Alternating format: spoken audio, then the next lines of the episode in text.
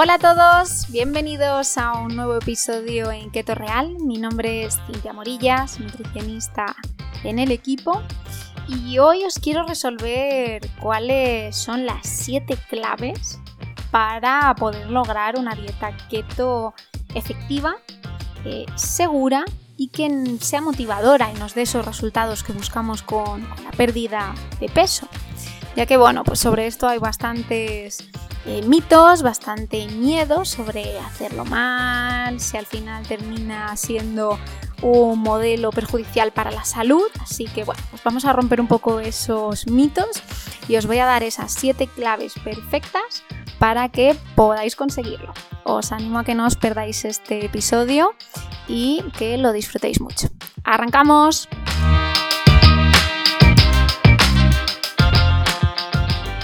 Es mucha la gente que realmente se plantea hacer una dieta keto con el fin de perder peso, también por toda la evidencia y por todos los resultados que observamos. Y es importante eh, pues, eh, saber que más allá de reducir eh, los hidratos,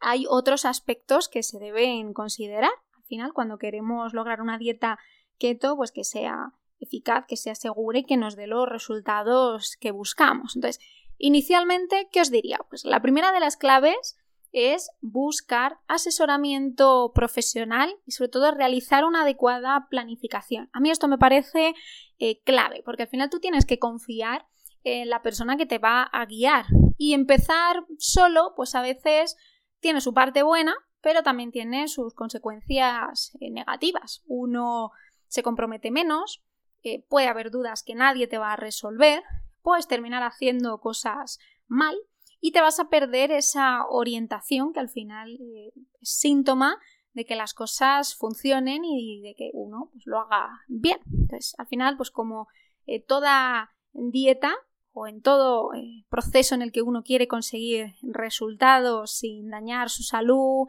sin correr ningún tipo de, de riesgo y teniendo una planificación que sea correcta y que sea adecuada, que se ajuste a nuestras necesidades, necesitamos eh, profesionales que nos asesoren, que nos planifiquen y que nos den una guía pues súper orientada a lo que queremos conseguir. Y en el caso de keto, pues eh, es exactamente igual. Necesitamos eh, tener a nuestro equipo de nutricionistas que nos explique mm, cada proceso, cada fase, qué podemos hacer y qué no, qué alimentos tenemos permitidos, para que de esa forma, pues también controlada, donde estemos informados, donde se nos den esas explicaciones, sea mucho más eh, fácil. Por tanto, el seguimiento con un profesional, pues al final va a ser clave en un proceso así. Y si queremos resultados mucho más óptimos, alguien que también eh, nos motive, pues yo os animo a que siempre, siempre lo hagáis de la mano de profesionales. Y sin ir más lejos, pues en nuestro programa, si nos basamos en la evidencia, en los datos y en los resultados que vemos, pues esto, esto es así. O sea, el primer mes es muy bueno en un 90-95% de los casos por el trabajo que hacemos los nutricionistas, por el trabajo también que hace eh, Isra en el chat 24/7 que ya hemos comentado en algún otro podcast y al final vemos que es que es clave, es clave eh, ese soporte, ese apoyo, ese acompañamiento y es importante que cuando uno quiere conseguir objetivos y planificarse siempre lo haga de la mano de un profesional. La segunda de las claves del éxito es que basemos siempre una dieta keto en alimentos y no en productos. Esta debería ser eh, nuestra premisa diría principal, porque mm, sí, a veces se reducen los hidratos, pero eh, se está realizando una dieta pues rica en procesados, en alimentos que no son del todo limpios, donde se consumen más grasas de la cuenta. Entonces, no cualquier opción es válida y no todas estas opciones nos dan los mismos resultados. Entonces, eh, necesitamos eh, recurrir a opciones de fuentes ricas en grasas y proteínas que sean de, calidad, sobre todo priorizando ese aspecto de, la salud y teniendo siempre en cuenta que nuestra dieta keto debe estar basada en alimentos, en alimentos saludables, ricos, nutritivos, que puedan formar parte de nuestros platos eh, diarios. eh, y dejar de consumir pues otras opciones que al final pues eh, no van a ser opciones más limpias, no van a ser opciones eh, de temporada, van a ser más procesados o con opciones de grasa de peor calidad. Entonces, también es importante la calidad de lo que uno va a consumir y tener en cuenta esa idea de que nuestra keto tiene que estar basada en opciones reales, en comida real. La tercera de las claves, que también parece muy obvia, es escoger agua como bebida principal y sobre todo beberla en cantidad para que nuestra dieta keto nos ayude de esa manera eficiente con la pérdida de peso, debemos incluir el agua como bebida principal, ya que si utilizamos otras opciones como los refrescos o el alcohol que desplacen el momento de las ingestas de, agua, pues nos va a frenar mucho nuestro proceso de adelgazamiento. Y además, pues en cantidades eh, por encima de las recomendadas, ya sabemos que sería bastante nocivo para nuestro organismo. Al final, eh, pues, beber recurrentemente estas opciones nos va a generar un hábito, nos va a generar esa dependencia de tener que eh, tomarlos con esa frecuencia diaria y al final, bueno, pues también es un problema. También, bueno, pues eh, esas bebidas azucaradas que comentábamos,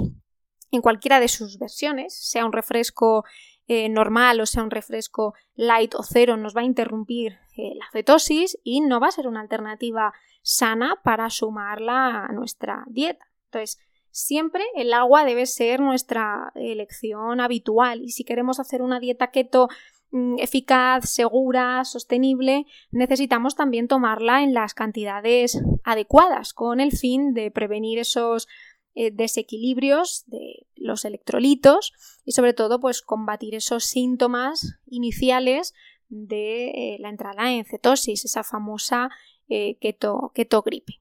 También, bueno, pues como recomendación es importante no concentrar la ingesta de agua eh, únicamente en un momento del día, sino que al final tengamos el hábito de tomar el agua a diario con cierta frecuencia, que hay muchas veces que nos pasa, uy, se me ha olvidado tomar líquidos a lo largo del día y concentro toda la ingesta eh, en una tarde. No, nos interesa tener ese flujo repartido y esa toma y esa buena hidratación de manera continuada a lo largo de nuestro día. La cuarta clave sería utilizar el recurso de la verdura como esa base y esa fuente diría prioritaria en nuestro plato. Prioritaria en el sentido de que va a ser un recurso que nos va a permitir que nuestro plato tenga mucho más volumen y que tengamos la sensación de que es más abundante, esa densidad nutricional, esa variedad, ese color y sobre todo también que es una opción que nos permite también jugar un poquito con, la cantidad. Si me quedo con un poquito de hambre, siempre podemos ampliar de ese grupo de verduras y hortalizas que al final, bueno, pues nos va a dar esa sensación también de saciedad y es dificilísimo el pasarnos a nivel energético. También el no filtrar todas las opciones de las frutas, que muchos programas keto sí que vemos que las frutas se eliminan drásticamente. Nosotros en nuestro programa incluimos eh, frutas bajas en, hidratos, pero sí que las permitimos, porque mucha gente que verdaderamente tiene eh, esa costumbre o esa necesidad de tomar estos eh, alimentos y sí que le supone un esfuerzo muy bestia tener que dejarlos o le genera mucha más ansiedad. Y no hay que olvidar que al final son opciones también eh, válidas, que tienen ese aporte eh, nutritivo y que, bueno, pues para eh, estas personas que sí que tienen cierta necesidad de tomar frutas, pues puede ser también como su gominola permitida y sin ir más lejos, pues no sería tampoco una mala una mala opción. Dentro de las opciones que incluimos, pues estarían los frutos rojos, estaría el níspero, estaría el kiwi, sandía o melón, bueno, pues opciones que también nos permiten tener cierta variedad con las eh, frutas. Evidentemente, pues se restringen frutas más ricas en carbohidratos, como sería pues, la manzana, la naranja, la pera, el plátano, las uvas, etc. Una opción clave eh, sería el combinar frutas o verduras bajas en hidratos con fuentes de proteína de calidad y grasas súper óptimas y saludables para conseguir pues esas preparaciones eh, palatables, saludables, ideales y sobre todo muy saciantes que van a ser un complemento clave ideal en nuestro programa eh, keto. Por ejemplo, pues un desayuno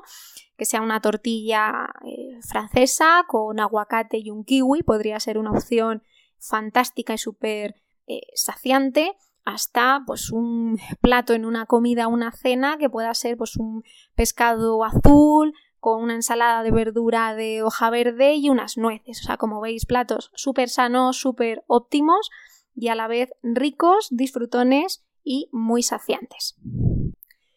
La quinta clave es elegir fuentes de proteína que sean de calidad, eh, pescados también, que sean de calidad, que sean saciantes, para que ese aporte proteico pues, en, nuestra dieta sume. Sobre todo, pues sean platos que nos dejen eh, cómodos y que nos den la energía y el aporte de nutrientes que necesitamos.